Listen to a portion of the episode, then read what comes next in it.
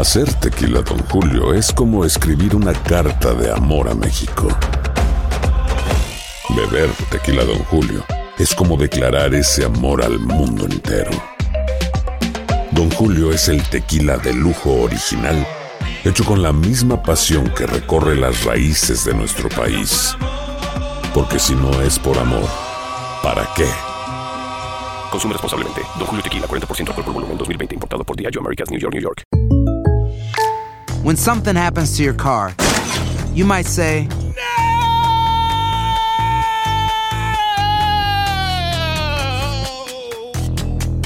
My car. but what you really need to say is something that can actually help. Like a good neighbor, State Farm is there. And just like that, State Farm is there to help you file your claim right on the State Farm mobile app. So just remember, like a good neighbor, State Farm is there. State Farm, Bloomington, Illinois. Si no sabes que el Spicy McCrispy tiene Spicy Pepper Sauce en el pan de arriba y en el pan de abajo, ¿qué sabes tú de la vida? Para, pa, pa, pa. ¿Quieres regalar más que flores este Día de las Madres? The Home Depot te da una idea. Pasa más tiempo con mamá plantando flores coloridas, con macetas y tierra de primera calidad para realzar su jardín. Así sentirá que es su día todos los días. Llévate tierra para macetas Bigoro por solo $8.97 y crece plantas fuertes y saludables dentro y fuera de casa.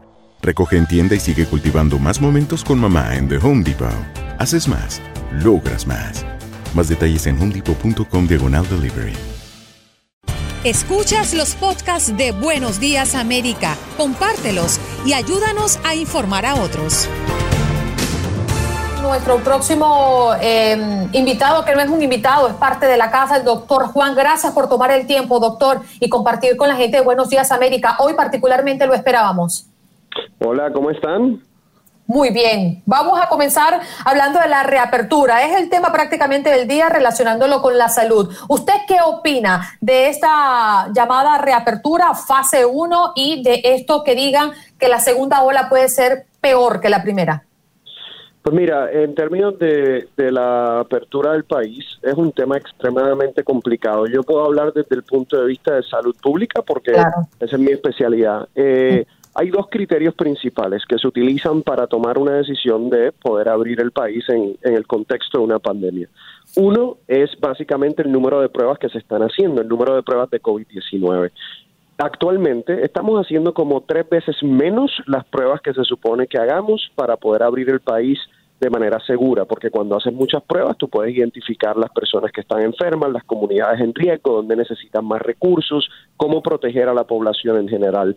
Se necesitan aproximadamente de entre 500 mil y 600 mil pruebas hechas al día. Eh, todavía no hemos llegado a 200 mil. Eh, eso es número uno. Número dos, eh, sabemos que hay como un 20% de la población que está dando positivo a estas pruebas de COVID-19.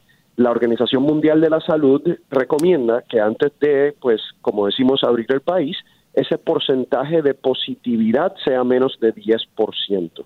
Tampoco estamos cumpliendo con ese criterio. Entonces, los criterios puramente de salud pública no los estamos cumpliendo, lo que pues me hace llegar a la conclusión de que estamos abriendo eh, el país un poco más temprano de lo que se supone y pues nos estamos tomando un riesgo, pero me parece que es un riesgo que, eh, o sea, hay veces que uno toma riesgos de manera inocente, hay veces que uno toma riesgos de manera pues que no, no entiende lo que está haciendo. Yo creo que nosotros nos estamos tomando un riesgo que la gente pues eh, entiende. En otras palabras, creo que el gobierno no es ingenuo, yo creo que el gobierno básicamente le ha puesto el peso a la economía y ha dicho, bueno, esto también es importante, entendemos las consecuencias, vamos a abrir.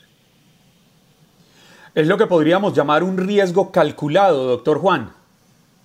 Eh, sí, podría ser un riesgo, puedes llamarlo un riesgo calculado, excepto que lamentablemente aquí estamos hablando de, de vidas, o sea, hay personas que van a morir, quizás más de lo, de lo que deberían, por, por hacer algo de manera prematura. Mm. Doctor, se están reportando casos fatales donde las víctimas son hombres y mujeres jóvenes aparentemente sanos e incluso niños. ¿A qué se debe? Y si tiene algo que ver con la teoría de la predisposición genética de tanto se está hablando. No, yo creo que desde el principio yo les he dicho que, aunque es verdad que estadísticamente las personas mayores y con condiciones crónicas son más vulnerables, todo el mundo puede entrar en una sala de intensivo, cualquier persona, y morir de esto. Es raro que suceda en los niños, pero también puede suceder. Yo siempre decía que, eh, y lo digo, que, que, a veces uno siente que es como una lotería, y mientras más riesgos tú te tomas, es como que más, más boletos estás comprando para la lotería. O sea, le puede pasar a cualquiera. Sabe, doctor Juan, que estuve leyendo un artículo que me llamó la atención que indica que en California realizaron eh, dos, tres autopsias que determinaron que personas habrían muerto por coronavirus allá en ese estado antes de que oficialmente se conociera la, la, primera muerte en, en, el país. Deberíamos prepararnos para que se vayan descubriendo más casos eh, ahora que estamos conociendo más, que el gobierno está realizando más, más exámenes? Eh, Tú dices eh, conocer más casos de personas que murieron, que tenían coronavirus o simplemente más casos. Sí, sí, sí, de personas que seguramente no habían sido diagnosticadas por coronavirus, murieron y ahora que ya se conocen mayor, mayor las causas, los, los efectos de esta enfermedad, puedan investigar y decir, mire, sí, esta persona murió por coronavirus, esta persona estaba enfermo de coronavirus y no lo sabíamos? Sí, yo creo que puede pasar, pero Juan Carlos creo que es muy difícil porque cómo le vas a hacer pruebas de coronavirus a personas que ya murieron, de, o sea, eh, de una manera pues comprensiva. Eh, obviamente eh, eso eso es muy difícil. Puede ser que miren las radiografías, CT scans de personas que murieron por por neumonía y tratar de identificar que esas fueron por coronavirus, pero, pero con toda sinceridad, eh, no es como que no le veo tanta relevancia ni clínica ni de salud pública a, pues a, invertir muchos recursos en, en, eso. Sabemos que sí, que pasó en China, eh, en donde había gente por un periodo de tiempo antes de enero 21 que tenían una pulmonía rara eh, y que murieron y todavía no habían identificado que era coronavirus. O sea que sí, me asumo que aquí también pasó. Mm, doctor Juan, sabemos que tiene que marcharse y cerramos con esta inquietud que hemos tocado en la mesa anteriormente. ¿Usted visualiza que el gobierno pronto tendrá que buscar una manera de certificar quién es realmente inmune y esto tiene que ver posiblemente con discriminación?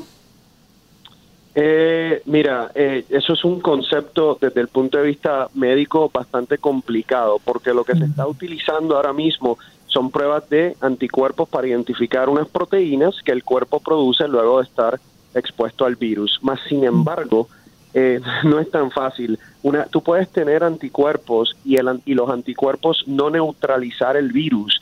Hay un, hay un factor de neutralización que se tiene que estudiar que todavía está empezándose a estudiar y eso realmente es lo que te da inmunidad. O sea, tú puedes tener anticuerpos y si esos anticuerpos no neutralizan el virus, de nada te sirven. Entonces, solo porque tú tengas inmunoglobulina G en, un, en una prueba de anticuerpos, ya no quiere decir que tienes inmunidad. Se tiene que estudiar ese efecto de neutralización de los anticuerpos en contra del virus. Y eso todavía no lo sabemos. Pero yo sí creo que en un futuro cercano, espero, sí se empiecen a, cuando se sepa esto, se, se hagan lo que yo digo, un certificado de inmunidad, o sea, que podamos entender quiénes realmente tienen los anticuerpos y que tienen anticuerpos que neutralizan el virus. Yo creo que eso es lo que tenemos que conocer lo antes posible, pues para poder estar más protegidos. Pero no es tan fácil como la gente piensa de hacer una pruebita de sangre, ah, tengo anticuerpos, estoy protegido. Esa es una manera muy inocente de ver la situación. Has escuchado el podcast de Buenos Días América. Gracias por preferirnos y no olvides compartirlo.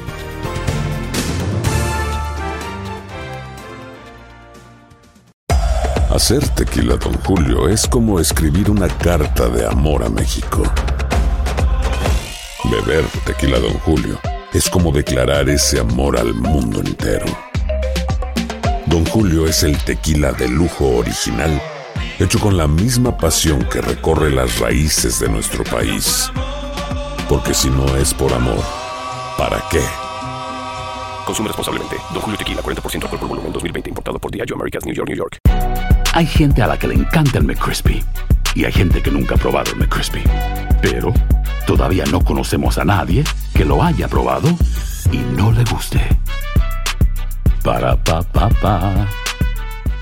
Cassandra Sánchez Navarro junto a Catherine Siachoque y Verónica Bravo en la nueva serie de comedia original de Vix, Consuelo, disponible en la app de Vix ya. This is the story of the one. As a maintenance engineer, he hears things differently. To the untrained ear, everything on his shop floor might sound fine, but he can hear gears grinding or a belt slipping. So he steps in to fix the problem at hand before it gets out of hand. And he knows Granger's got the right product he needs to get the job done, which is music to his ears. Call, clickgranger.com, or just stop by. Granger, for the ones who get it done.